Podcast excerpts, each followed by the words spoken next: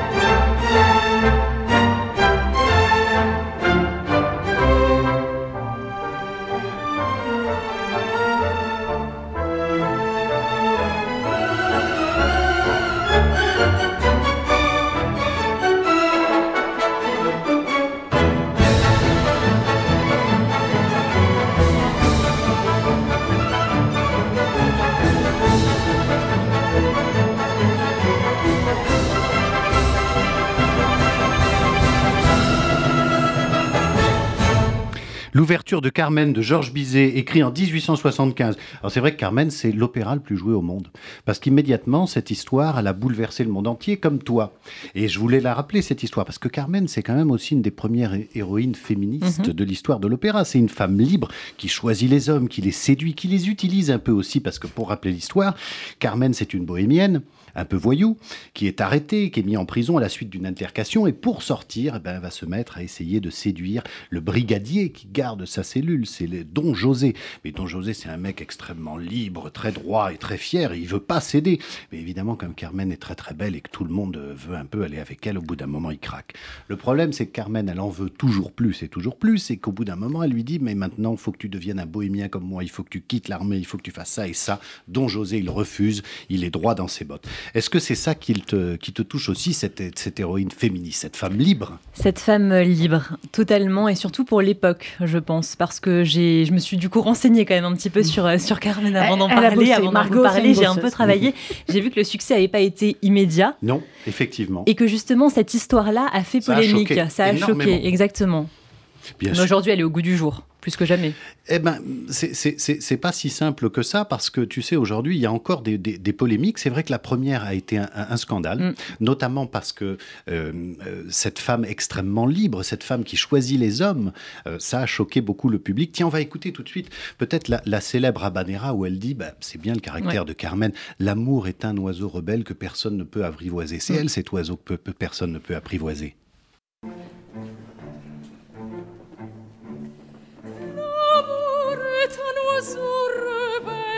Que nul ne peut apprivoiser.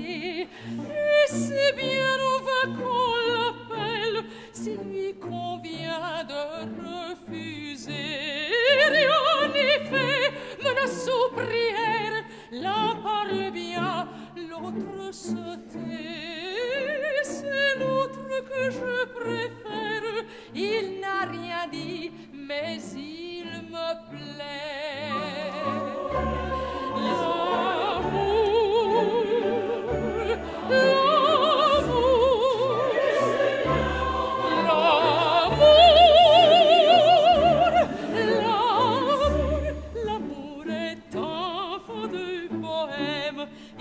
jamais, jamais connu de loi.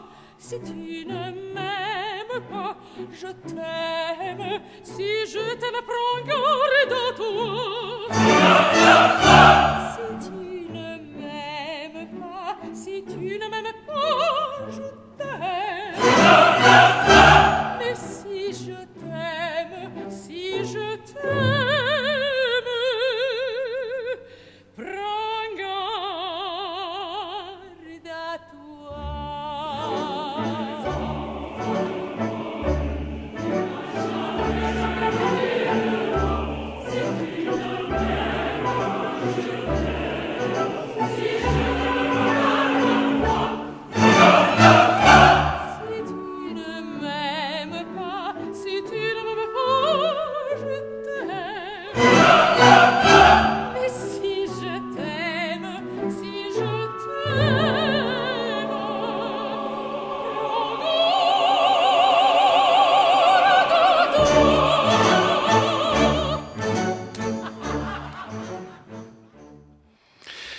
la habanera de Carmen, où Carmen dit cette femme libre qu'elle est, cet oiseau que personne ne peut apprivoiser.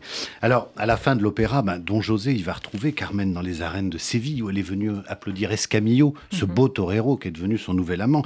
Et José, ben, fou de jalousie, va finir par la tuer dans l'arène. Et tu parlais de, de la polémique qu'il y avait eu à la création de Carmen en 1875, et tu as raison, mais tu sais qu'encore aujourd'hui, ça fait polémique. Par exemple, il y a eu, il y a deux ans, une version euh, où il a été euh, transformé euh, la fin et où mhm. c'est Carmen qui, qui, tue Don José et plus l'inverse. parce que des, certains élus ont décrété que c'était plus possible de représenter un opéra féminicide comme ça. Qu'est-ce que tu en penses de ça? Je pense que ça reste un opéra comique et que c'est pas la réalité. Donc si dans les films on a le droit d'avoir ce type de scénario-là, pourquoi pas à l'opéra et dans la musique classique? Ça me choque pas plus que ça. Surtout encore une fois aujourd'hui, je comprends qu'à l'époque ça a pu choquer. Aujourd'hui, si on le fait dans les livres, au théâtre, au cinéma, pourquoi pas dans la musique? Bah, Vous voyez que même la, ce qu'on appelle la cancel culture, ça échappe pas à la musique classique. Qu'est-ce eh que vous en pensez les uns et les autres? Je suis totalement contre. Vous voulez m'énerver, Laurent? Tu veux m'énerver On a dit qu'on se tutoyait comme dans la vraie vie. Non, mais enfin, c'est dingue cette manie de tout vouloir réécrire. On va réécrire Carmen, on va réécrire Agatha Christie, on va réécrire des, des musiques. C'est pas possible. Il y a des gens qui sont des génies qui ont créé ça. Créons d'autres choses si les gens veulent créer. On a recréé les, les, les, les Blanche-Neige et les Sept Nains, là. Je sais pas si vous avez vu l'histoire. Il y avait un excellent article, parce que c'est celui de mon frère, dans Franc-Tireur, mais néanmoins, sur le fait que bah, la, famille Disney aussi devient dingue du fait que euh, on a complètement transformé Blanche-Neige et les Sept Nains. Donc, c'est plus des nains, c'est des créatures, c'est plus Blanche-Neige, c'est autre chose. Mais arrêtons de toucher aux classiques, arrêtons de toucher aux monuments de la culture. Euh, laissons-les tels qu'ils ont été, contextualisons s'il y a des gens qui ont un peu de mal à comprendre, et puis créons d'autres choses. Bruno, toi qui vas souvent à l'opéra, oui, bah, aussi les mises en scène qui changent comme ça, les histoires, qu'est-ce que tu en penses? J'allais parler effectivement de ces mises en scène qui sont des réécritures de l'opéra, non pas des lectures telles que le compositeur les a, les a prévues, mais on, on, comment on part à zéro avec euh, des mises en scène où on se demande ce que ça veut dire, ou ça correspond absolument pas en tout cas à ce qu'on entend chanter. Et puis euh, on, arrive à la fin de l'opéra, on ne sait pas ce qui s'est passé. J'ai vu comme ça les Noces de Figaro à Salzbourg il y a une semaine à peu près. Bon, j'ai écouté, le plateau ça allait, mais ce qu'on regardait avec les yeux, ça allait pas du tout. Alors j'ai un peu fermé les yeux. voilà. C'est terrible. Hein. Alors tu parlais de la fin de l'opéra, justement pour conclure sur Carmen, on va l'écouter cette fin d'opéra, le moment fatidique où Don José tue Carmen. Et vous allez voir l'écrit extraordinairement moderne de Bizet, puisque en même temps, on, entend cette scène où Don José tue Carmen, et au loin, derrière, on a les arènes où Escamillo, le torero, est applaudi, et peu à peu, les deux musiques se superposent pour faire peut-être ce qui est un des moments les plus dramatiques de l'histoire de la musique.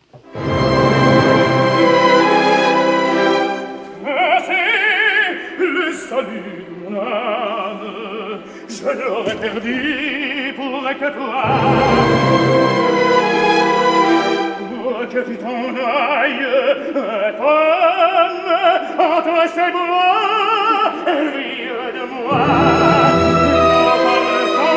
Tu n'iras pas, car c'est moi que tu suis moi. Je suis là de te menacer.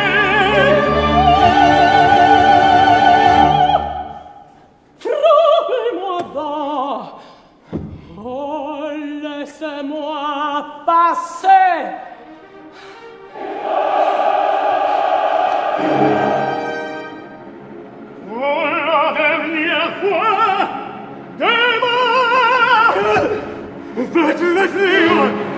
No! No!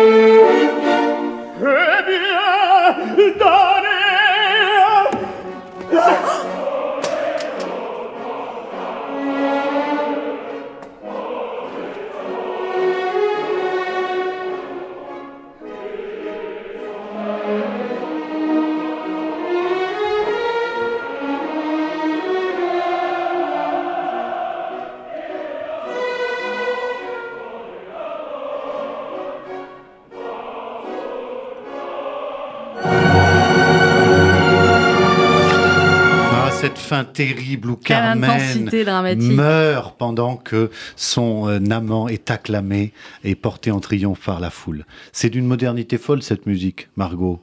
Je trouve qu'encore une fois, oui, elle est très très actuelle et elle est au goût du jour alors qu'elle date de 1875. Donc c'est quand même il y a, il y a, quelques, quelques décennies. oui, oui, je trouve qu'elle est très actuelle et encore une fois, je l'écoute. Euh, aujourd'hui, j'en parle même à, par exemple, à ma cousine qui est beaucoup plus jeune que moi et elle me dit, bah, elle aussi, elle a vu la, la comédie et, c'est quelque chose qui, qui, lui plaît. Donc oui, je pense que ça parle à, à toute génération en fait et, ça ne vieillira jamais. C'est une musique intemporelle. Mm. Et c'est vrai que malheureusement, bah, Bizet, qui meurt prématurément l'année de la création de Carmen à seulement 36 ans, comme mm. Mozart, ben, ne saura jamais le succès mondial qu'aura son œuvre et par de là les siècles et le fait qu'aujourd'hui, ben, on en parle encore à RCJ, vous voyez. Alors, chère Sandrine. Cher Laurent. Toi, euh, tu as dit que tu voulais te remettre au piano. Oui, alors je maintenant que je l'annonce à l'antenne, je vais être obligée. tu vas être obligée de le faire. Mais c'était fait exprès. On, attend le conseil. On attend oui, oh bah, comment te dire. Et puis alors toi aussi, tu as choisi un morceau. Tu as choisi le morceau de piano le plus joué au monde. Oui, ben, je fais dans du classique. Le morceau de euh, piano le plus joué au monde, c'est lequel, Bruno?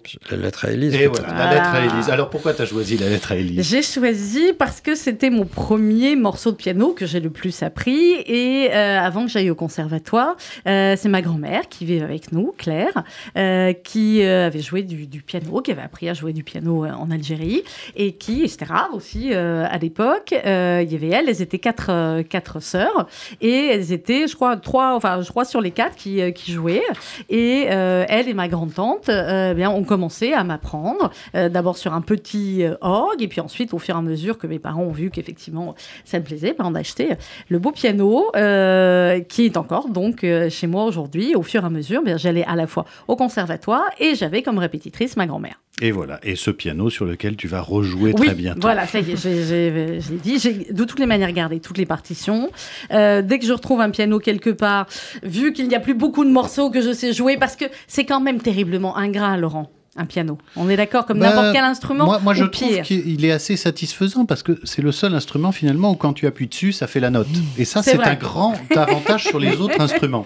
sur les violons. parce qu'avant avant, de sortir un note correct d'un violon ou d'une trompette, il faut, il faut un moment. Tu ah, vois je sais. Alors, euh, moi, comme, comme, comme, tu le sais peut-être, j'en ai beaucoup euh, autour de moi, des violons, des trompettes, parce que mon mari, lui, est sculpteur, il fait des instruments de. Enfin, il fait des sculptures avec des instruments de musique. Donc, j'ai déjà essayé un violon, un saxo. Effectivement, on sort pas grand-chose de juste. Donc avec un piano, oui. Néanmoins, quand je dis euh, ingrat, bah, c'est parce qu'effectivement, quand on y passe beaucoup de temps, on arrive à peu près à être content et puis euh, on arrête parce que euh, manque de temps et c'est pas bien, faut pas arrêter. Et après, quand on veut s'y remettre, ah, voilà.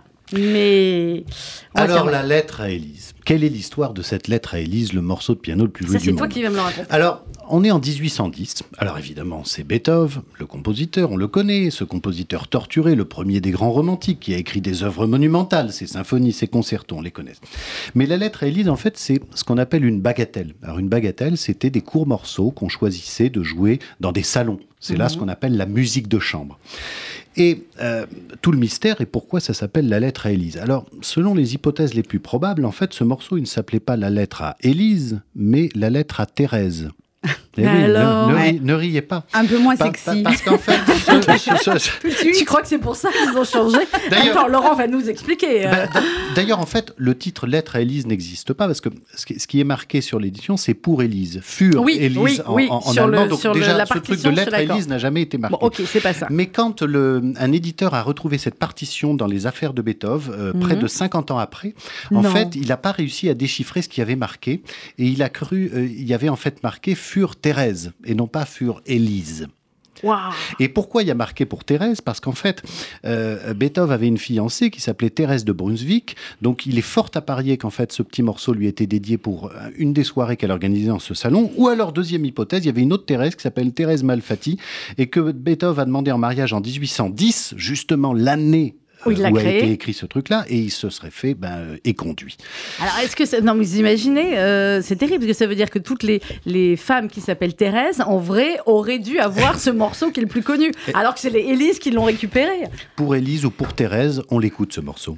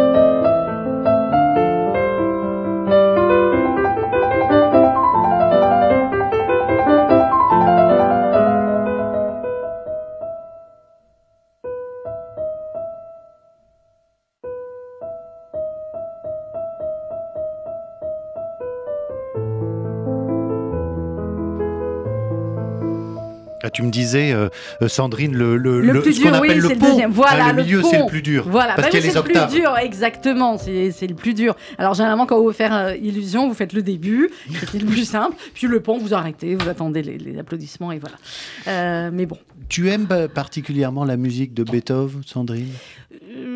Pas particulièrement. J'écoute un peu de tout, moi. J'étais. T'es compositeur de, de, bah, je suis sur, très, sur du très classique, c'est le cas de le dire. C'est beaucoup Mozart, Schubert, et puis moi aussi l'opéra comme, euh, comme Margot, parce que euh, mon père euh, écoutait, écoute toujours d'ailleurs beaucoup, beaucoup d'opéra. En fait, il était couturier et il a appris la couture chez un couturier, un grand couturier de l'époque, qui écoutait de l'opéra en permanence toute la journée. Et mon père, lui aussi, revenait d'Algérie. C'était pas sa musique préférée, mais il a adoré et du coup, il écoutait ça tout le temps en travaillant et c'est resté. Donc, il nous a transmis aussi l'opéra, et pareil, et euh, Carmen, et Vivaldi, enfin toute cette musique plus euh, voilà. Donc j'ai baigné et là-dedans d'un côté et Enrico Macias de l'autre, ça n'a rien, ça n'a ça n'a rien à voir et en même temps c'est la musique et c'est la musique que j'aime. Voilà, et ça a tout à voir. Ce qui est très joli quand j'interroge les gens sur leur rapport à la musique classique, c'est toute l'histoire qu'il y a autour, qui peut être une histoire familiale, affective, mais systématiquement c'est un lien affectif. Oui. Euh, pour conclure ce petit épisode Beethoven, je vais te faire écouter un morceau que tu pourras reprendre quand tu vas te remettre au piano parce qu'il est assez simple à jouer. C'est aussi un tube, c'est le deuxième mouvement de la sonate dite pathétique et c'est peut-être un des plus beaux moments de piano de toute l'histoire de la musique, surtout quand il est joué par Vladimir Horowitz.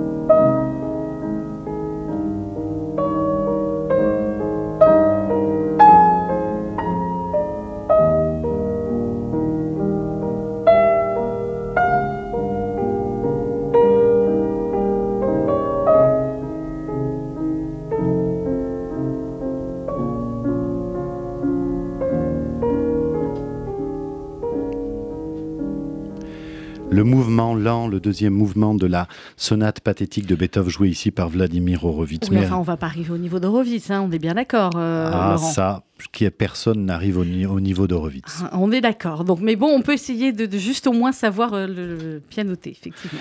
Merci pour ce choix, chère Sandrine. Alors, Laurence, ma chère Laurence Goldman, toi, tu as choisi Schubert. Oui, j'ai choisi Schubert, non pas que je sois une spécialiste du tout de ce grand compositeur, mais... Au début, elle euh, voulait la lettre pour Thérèse. J'avoue qu'au début, j'avais pensé à la lettre à Élise, du à coup... Thérèse, on a Thérèse, dit. Thérèse, du coup, euh, je me suis dit, mais qu'est-ce que, qu'est-ce que je garde en mémoire comme morceau de piano que j'ai joué quand j'étais petite? Eh ben, c'est la truite de Schubert. Sol, do, do, mi, mi, do, sol, sol, sol, ré, do, si, la, sol. Donc, je l'ai encore en tête, donc je me suis dit la truite de Schubert, et je crois que c'est un morceau, si je me souviens bien, Sandrine, autant euh, la lettre à Élise, je crois que c'est en quatrième année de conservatoire, on ne fait pas avant. Je ah, pense que la truite de Schubert, ça doit être en deuxième assez vite. Euh, on l'étudie, et je m'en souviens super bien, et je l'ai encore en tête. Donc euh, voilà. Mais, est-ce que tu sais pourquoi euh, ça s'appelle la truite? Bah oui, parce que ça, ça, raconte, c'est virevoltant, étincelant, comme une truite dans une rivière, non? Pas tout à fait. C'est une chanson, je quelle crois. Est, quelle est l'histoire de la truite? Au départ, la truite, c'est pas un morceau pour piano, hein. c'est un morceau pour quintette, c'est-à-dire pour un ensemble de cinq instruments. Et c'est même un morceau pour un quintette assez original parce que c'est un quintette composé d'un piano, violon, violon alto, l'alto, violoncelle et contrebasse. C'est vrai que normalement, quand on pense à un quintette, un Bruno, c'est plutôt un quatuor à cordes, c'est-à-dire deux violons, alto, violoncelle, qui dialoguent avec un piano. Et là, Schubert fait un ensemble assez original où il ajoute une contrebasse, un peu peut-être pour garder ce côté populaire aussi dont tu parles. Mais euh, Pourquoi ça s'appelle La Truite? Parce que ce petit thème que tu viens de chanter au départ, c'est une chanson qu'a écrit Schubert quelques années ah, avant. Ah, qu'il a écrit lui-même, d'accord. Qui s'appelle Die Forelle, La Truite, et qui raconte, c'est un texte un peu plan-plan hein, entre nous, euh, l'histoire d'un pêcheur euh, qui euh, attrape une truite et qui n'arrive pas à la garder dans ses mains et hop, elle, s'enfuit. Et en fait, la morale de ce, de ce poème, c'est que la truite, c'est pour ça que c'est un peu alambiqué, et comparé à une femme que l'on n'arrive jamais à attraper et qui uh-huh. aussi met en garde les femmes euh, contre se laisser euh, pêcher. Aujourd'hui, on dirait pécho même. Pécho, par, par, les hommes, et donc il faut s'échapper, s'échapper. Et donc elles disent, voilà, c'est pour ça que ça s'appelle la truite. Bon, on va l'écouter tout de suite, ce thème qui est très beau. Et tu vas entendre justement la version originale où c'est d'abord l'ensemble à cordes qui expose ce thème, et ensuite le piano qui rentre accompagné par les quatre musiciens à cordes.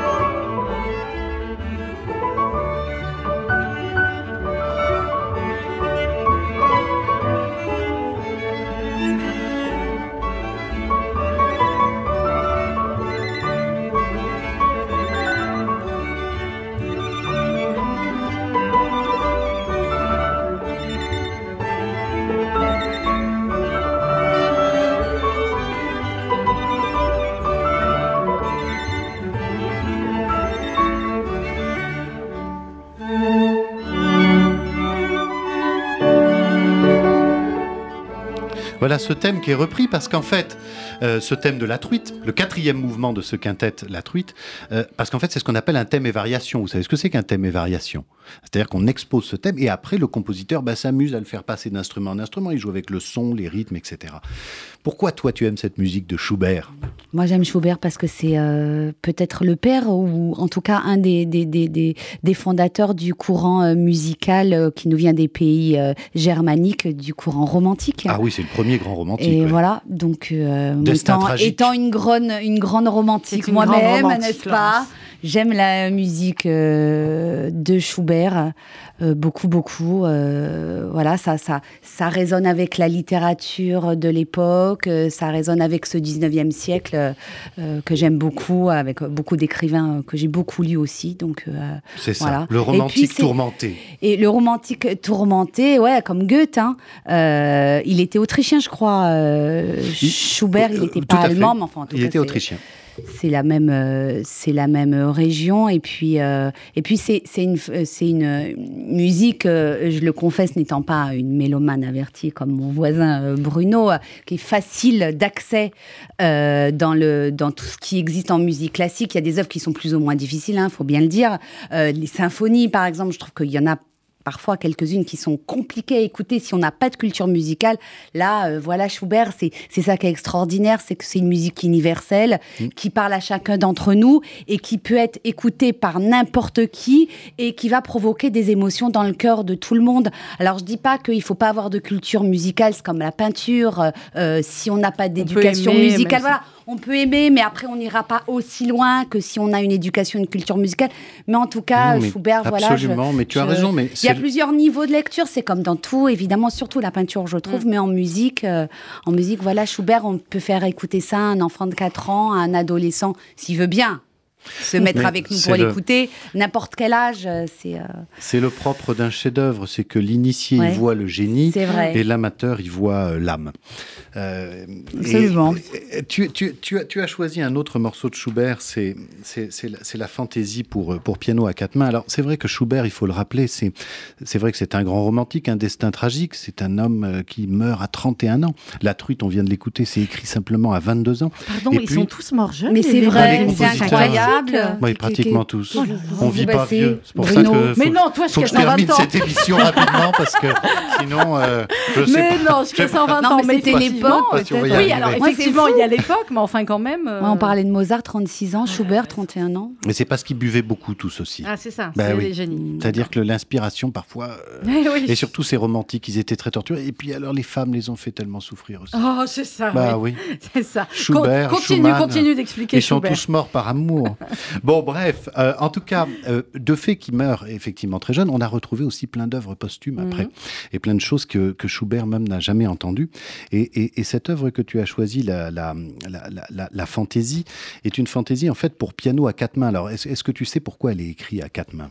Absolument pas. Voilà. Alors, c'est pas écrit pour un extraterrestre qui aurait, quatre mains, mais c'est écrit évidemment pour qu'il y ait deux pianistes qui s'installent mhm. devant le clavier. Et en fait, Schubert fait ça parce que à l'époque, bah, comme, comme l'histoire de Élise euh, avec Beethoven, bah, ce qui est à la mode euh, dans ce début du, du, 19e, c'est la musique de chambre. Donc, on se réunit en salon et puis on veut jouer avec ses copains. Donc, forcément, c'est plus sympa euh, d'être avec quelqu'un au piano, à côté de soi qui joue une œuvre, plutôt que d'être tout seul. Et surtout que Schubert était un grand coutumier du fait parce qu'il a organisé ce qu'on appelle les Schubertiades. Alors, les Schubertiades, on réunissait ses copains et on jouait tous ensemble. Et c'est vrai que là, dans cette œuvre, vous allez l'entendre, à la fois l'accompagnement est assez euh, détaillé, mais la partie du haut, c'est-à-dire du deuxième pianiste, est plus simple. Donc il est fort à parier que Schubert a écrit ça peut-être aussi pour un de ses élèves, et puis pour lui mhm. donner sa chance à ces fameux Schubertiades, et en lui disant, bah tiens, joue avec moi ce magnifique thème que l'on va entendre maintenant, la fantaisie.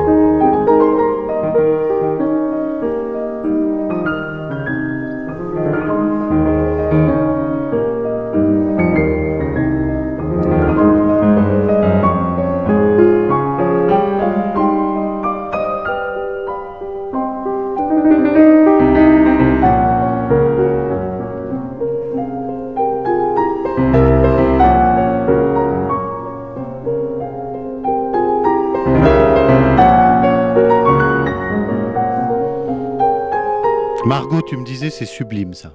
C'est sublime. C'est euh, moi, j'ai écouté. Enfin, j'en écoute parfois de la musique classique comme ça le soir, avant de dormir. Ça me, ça me détend. Et là, c'est exactement ça. Après une journée un petit peu stressante, ça, ça détend d'entendre ces airs après une journée de boulot, ouais. C'est pas mal aussi en venant faire ton émission euh, dans le métro, tout ça. Alors, matin, je mets des choses assez dynamiques. Ah voilà, tu, veux, tu veux, dynamique, sinon je, je me rendors. Mais effectivement, le soir, avant de me coucher ou après une grosse journée. Donc vers 19h. Vers 19h, c'est super reposant. Ouais. C'est en plus d'être magnifique. Hein, voilà, hein. comme, comme Margot se lève à 4h30 pour assurer le journal à 8h sur RCJ. Voilà, donc dans l'équipe, on sait que quand on veut parler à Margot, après 20h, toutes les façons, c'est coupé. Et, et, elle a raison, c'est comme ça le rythme pour arriver fraîche à l'antenne. J'ai pas repris le rythme. Hein. Pas encore, mais c'est normal, ça fait quelques jours cette fantaisie en fa mineur de Schubert. Tu, me racontais en antenne comment tu, comment tu l'avais découvert. Euh, euh, redis-le nous. Alors, c'est euh, une nouvelle fois par le biais de la littérature et c'est grâce à Philippe Roth, un auteur auquel j'ai déjà consacré des émissions sur RCJ, un immense auteur américain que j'ai découvert, je le confesse, à sa mort parce que j'avais essayé de le lire plus jeune et je crois que j'avais rien compris. Et quand il est mort, je me suis dit quand même, je vais pas passer à côté de ce monument de la littérature. Hein. je vais quand même, et là, je me suis immergée dans l'univers de Philippe Roth et donc j'ai été absolument éblouie, séduite et, séduite et amoureuse de lui. Et j'ai appris en lisant le, le, livre de notre consoeur Josiane Savigno que cette fantaisie en, en fa mineur de Schubert était sa musique préférée, qu'il l'écoutait beaucoup. C'était une source d'inspiration, à la fois quand il écrivait et à la fois aussi quand il se reposait. Donc j'ai été curieuse, je l'ai écouté et j'en suis tombée amoureuse moi aussi. Merci, merci Merci et merci à toi Laurence d'avoir choisi euh, euh, Schubert. Alors mon cher Bruno, Bruno Freitag. Alors bon là, on a un grand connaisseur de la musique. Ah bah c'est hein. euh, du lourd. Ah bah, c'est du, du très très lourd et c'est vrai que tu présentes sur RCJ une chronique qui parle là des compositeurs juifs plus ou moins connus d'ailleurs, hein, certains injustement oubliés, je trouve.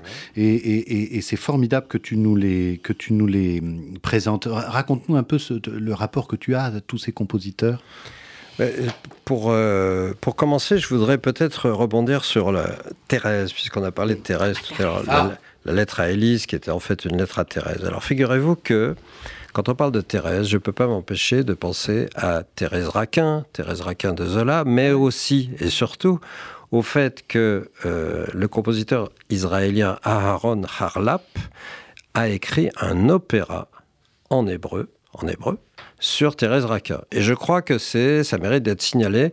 Ça doit être le seul opéra en hébreu d'après un roman français. C'est incroyable. Il y en a pas dingue. Je pense qu'il n'y a pas beaucoup de gens qui le savent. Il n'y a, pas beaucoup d'opéras en hébreu déjà. Il y en a, mais pas mm. beaucoup. Mais alors sur un livret tiré d'un roman français, ça, je crois, c'est absolument unique. Alors moi, j'aime bien euh, Aaron Harlap. Je ne sais pas si tu veux qu'on en parle un peu plus. Bah on va, on va, on peut, on peut commencer. Euh, non, on va commencer par euh, par un autre compositeur que tu m'as proposé qui s'appelle Yeskel Brown. Voilà. Alors... alors moi, je vais te dire, je ne le connaissais pas du tout. Alors est-ce que tu peux nous expliquer Une fois que Laurent a dit ça, nous aussi, on peut dire qu'on ne connaît pas. On a eu un regard comme ça, les deux, genre paumés.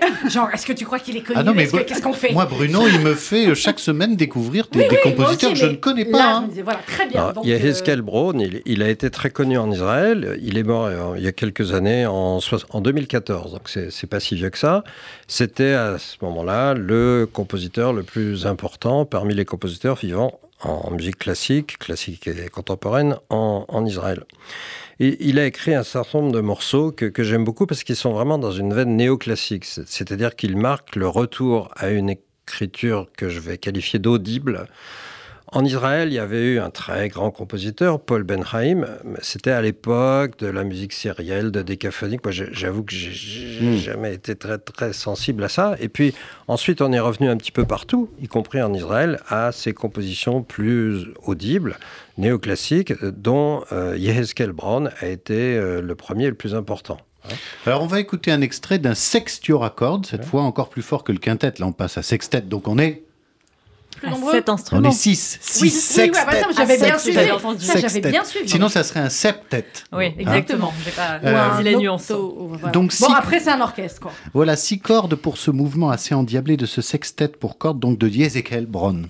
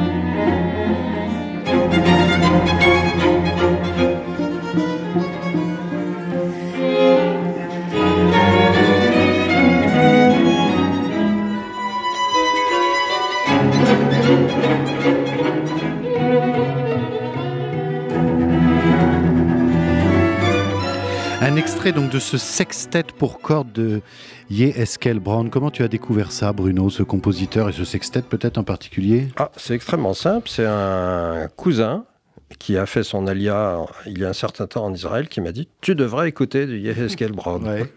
c'est comme ça que j'ai écouté. Et donc je me suis intéressé à ce compositeur, qui a aussi un petit côté particulier c'est qu'en 1975, il est venu en France étudier le chant grégorien. Ah oui, j'ai vu ça, à l'abbaye de Solem. À l'abbaye de Solem, voilà, chez les bénédictins. Oui, original, hein, le Voilà. Après, il est rentré, bon, mais c'est quand même assez particulier parmi les compositeurs de s'intéresser au chant grégorien. Euh, c'est passionnant, mais j'espère que ça donnera envie aux auditeurs bah, à la fois de redécouvrir Beethoven, euh, Schubert, mais aussi Eskel Brown, puisque bien sûr, euh, c'est une musique qui, qui donne envie d'être découverte. Alors c'est vrai que Bruno, toi, tu fais beaucoup aussi pour la musique, parce que tu programmes aussi la, musique à la synagogue Copernic. Qu'est-ce qu'on va entendre cette année? Alors, cette année, le 8 octobre, on va entendre La Nuit transfigurée de Schoenberg, ah, parce que c'est l'anniversaire ah du, du retour à la foi juive d'Arnold Schoenberg, qui s'était converti au judaïsme dans sa jeunesse pour, euh, pour toutes sortes de choses, faire comme Mahler, etc. Et puis, quand il a fui Vienne en 1933 devant la montée du nazisme, il s'est arrêté en France une petite année. Il est allé voir le rabbin Copernic en disant Je voudrais retrouver la foi juive. Et il a dit ça devant deux témoins qui étaient Marc Chagall ah et le gendre d'Einstein. Voilà. Alors, on a un document où le rabbin Louis-Germain Lévy dit J'ai entendu euh, Monsieur Schoenberg etc. alors, il paraît qu'il n'a pas voulu marquer qu'il était reconverti, parce que quand on est juif, ben, on le reste, donc c'est pas possible d'être reconverti. Comme disent les jeunes, quoi qu'il. Quelle histoire extraordinaire. Marc Chagall était, était un, habitué de la synagogue copernique. En, tout cas, Schoenberg l'avait fait venir pour ah, être son, témoin. Et donc, euh, il a écrit, euh, Schoenberg, un, un sextuor à cordes, La nuit transfigurée, euh, qui est avant sa période de décaphonique et, et atonale, et qui, est une musique absolument extraordinaire. Elle sera jouée par six musiciens, dont la, majorité vient de, de l'opéra. un sextuor. Sextet en anglais ou sextuor en, français. Euh, et, donc, euh, la majorité de ces musiciens viennent de l'opéra, et ils joueront en deuxième partie la musique du film Psychose, ou plus exactement la suite pour cordes tirée par le compositeur juif Bernard Herrmann euh, d'après la musique du film, et on entendra entre autres euh, la, musique, la scène de la douche. Ah, voilà, c'est ça. Arrêtez, j'ai peur là, déjà. On va pas avoir trop peur. Magnifique. Voilà. Alors c'est marrant parce que je parlais l'autre jour euh, dans une émission qu'on va bientôt diffuser avec le rabbin Fari. on a fait une super émission sur la, musique de, sur la musique de, de, Brahms. Et vous allez voir, ça, c'était une, une, une, émission très émotionnelle. Et je parlais avec lui beaucoup de la présence de la musique dans la, dans la synagogue parce que c'est souvent quelque chose qui fait extrêmement débat. Moi, j'aimerais bien avoir votre avis les uns et les autres là-dessus. Est-ce qu'il faut amener les instruments de musique dans les synagogues? Est-ce qu'il faut faire des concerts dans les synagogues? Bruno, je te le demande pas parce que tu le fais, mais qu'est-ce que vous en pensez les uns et les autres? Euh, Moi, j'ai oui, bien évidemment, parce que les deux. Euh, les deux sont liés, les prières, elles sont chantées. Euh, les, la musique, c'est ce qui peut permettre le mieux de, méditer, de, de, réfléchir, de penser. Et c'est tout cela qui nous rapproche aussi de, euh, la religion. La musique, elle parle au cœur, elle parle à l'âme. Donc, euh, pour moi, évidemment que c'est un des lieux où on entend le mieux la musique. Et puis, je vais vous dire autre chose, c'est que, au moins dans un lieu de culte, que ce soit une synagogue, une église ou autre, généralement, le téléphone est éteint. Donc, du coup, on peut vraiment en profiter. parce que sinon, on aura la tentation euh, de faire autre chose ou d'être dérangé. Là, au moins, du coup, on n'est pas dérangé. Margot? Moi, je ne sais pas très bien comment ça se passe dans, les synagogues, mais alors en tout cas dans, les églises catholiques, en tout cas lors des enterrements par exemple, oui, la musique, c'est très importante. La musique est très importante. C'est c'est l'endroit effectivement où on l'apprécie, où ça nous procure le plus d'émotions aussi, parce qu'évidemment souvent c'est une musique douce, une musique triste. C'est ce qui a été aussi une des raisons des arrêts de l'orgue dans les synagogues très orthodoxes, c'est de pouvoir aussi se, se différencier des églises, parce qu'on ne voulait pas que justement l'orgue soit un instrument trop ostentatoire on le mm. trouvait trop ostentatoire. En même temps, euh, c'est vrai que les musiques aussi, enfin dans la synagogue pour les mariages, etc. C'est voilà, c'est intimement lié à la fête, à la joie, voilà que ce soit de la tristesse ou de la joie, la musique fait partie intégrante. Je suis bien d'accord. Pardon, c'est pas pour rien que les, prières sont chantées. Mais oui. sinon, on les réciterait euh, euh, comme ça, sans intonation. Si on les chante, il y a bien une raison. C'est peut-être aussi pour qu'on les retienne plus facilement. Mm. Donc, euh, la musique est associée à la prière, chez les juifs en particulier, je connais bien, mais chez les, chez les chrétiens aussi. Donc, Et les instruments doivent aussi aller dans la synagogue, alors bah, bah, pour nous, Elle a raison, Sandrine. En tout cas, à l'occasion des, mariages, il y a des instruments de musique, euh, des offices. Euh, du coup, dans les, ça dépend des, ça dépend, des, synagogues Quand, on, oui, non quand on revoit les premières représentations du temple euh, de Jérusalem, on y voit des trompettes, on y voit des oui, David était musicien. On y voit des, voilà, le roi David, on y voit la lyre de David, on y voit l'ensemble des musiciens. Alors, mon cher Bruno, tu as choisi un autre compositeur israélien tu en as parlé tout à l'heure, c'est Aaron Arlap. Là, c'est un compositeur qui est toujours vivant et qui est effectivement une personnalité très importante de la musique en Israël. Oui, c'est ça. C'est le, compositeur israélien vivant le plus important. Euh, moi, je l'ai rencontré il y a quelques mois à Jérusalem. Et, j'ai pas eu de chance parce que trois jours après mon départ, justement, on jouait ce fameux opéra euh, Thérèse Raquin euh, en hébreu d'après un roman français. Mais en hébreu, hein, le livret est en hébreu, les paroles sont en hébreu. C'est un monsieur absolument charmant euh, qui a écrit toutes sortes de musiques symphoniques pour chœur, de la musique liturgique, des concertos, des sonates, de la musique pour piano, tout. Et, et même donc de l'opéra. Et euh, je l'avais aussi fait venir à Paris, où on avait joué un de ses trios, euh, qui était aussi de la très belle musique que je qualifierais également de néoclassique, c'est-à-dire très audible. Alors on va écouter un extrait de son concerto pour orchestre. C'est vrai que normalement un concerto, c'est un dialogue entre un instrument soliste et un orchestre. Mhm. Et là, bah, ça s'appelle concerto pour orchestre parce que finalement tous les instruments ont un peu la parole. C'est comme si c'était chacun était extrêmement important. Un extrait du concerto pour orchestre de Harlap.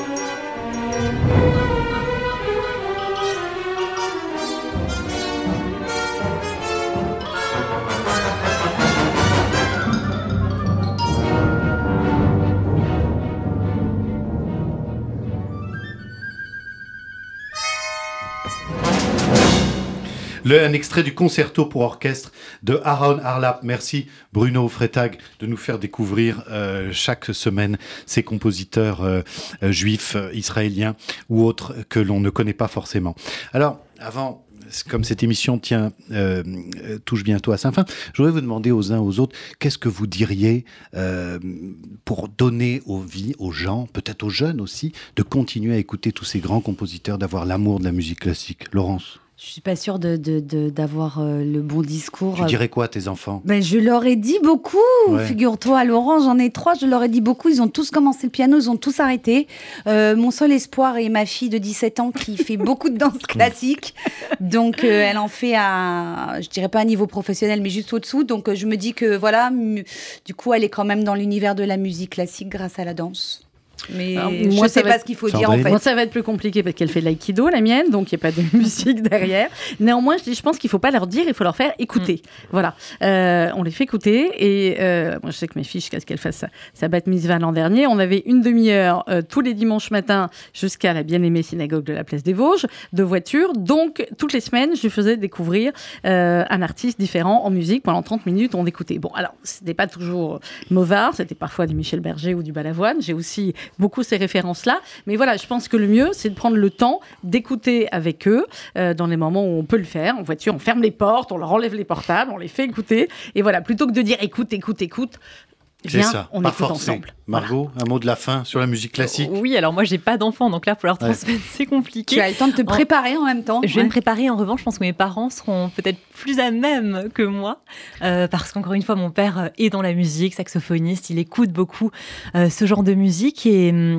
Et ah, oui, après, moi je pense que le fait juste de, nous-mêmes l'écouter, de le mettre à la maison en, bruit de fond, même quand on cuisine, quand on mange, quand, et eh ben voilà, ça peut aussi les amener à se dire ah tiens ce morceau est bien, est-ce que je pourrais m'intéresser à d'autres morceaux de ce compositeur ou autre? Donc voilà, l'écouter et et, leur faire partager tout simplement comme ça. Écoutez maintenant l'émission de Laurent Cousin. Voilà, donner, envie, c'est le but de cette émission, la musique de ma vie. Merci vraiment à vous quatre euh, d'être venus pour cette première. Merci, et puis j'espère euh, effectivement que cette émission donnera envie d'écouter tous ces morceaux, puisqu'on passe ici quelques courts extraits, d'aller plus loin, de les réécouter.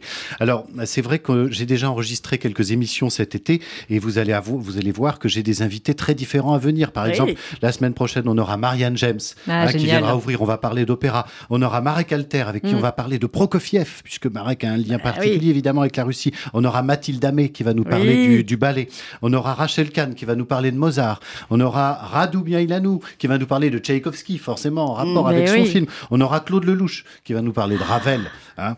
Euh, et, puis, les uns et les autres. Et puis le mois prochain, Bruno Solo, Alex Vizorek, François Berléand, Liane Folly ou encore le physicien Étienne Klein. Enfin voilà, tout un tas de personnalités très qui viennent ici euh, partager. Et puis, je suis très heureux aussi, euh, il m'a dit oui, d'inviter Frédéric Lodéon, qui va venir un peu parrainer cette émission, parce que s'il y a bien quelqu'un qui a fait aimer la musique classique au, au, public pendant des années et des années sur les antennes de Radio France, c'est bien lui. Donc, je suis, je suis ravi qu'il vienne euh, participer euh, en tant qu'invité d'honneur à cette émission parce qu'il nous manque énormément. Voilà, bonne fin de, de semaine à tous. En musique, prenez soin de vous des uns et des autres. On va se quitter, comme c'est bientôt les fêtes de Kippour, avec un col nidré. Et un col nidré euh, qui a été écrit par Max Bruch, qui est un compositeur allemand, et où il a choisi de mettre à, sa manière en musique cette prière, qui est peut-être la prière la plus importante du judaïsme, avec un violoncelle. On dit souvent que le violoncelle, c'est l'instrument qui se rapproche le plus de la voix humaine. Et vous allez entendre ici jouer par Misha Maïski, euh, accompagné par l'orchestre de Stuttgart. Et on se quitte là-dessus. À très bientôt pour la musique de ma vie et à Merci Laurent Couson.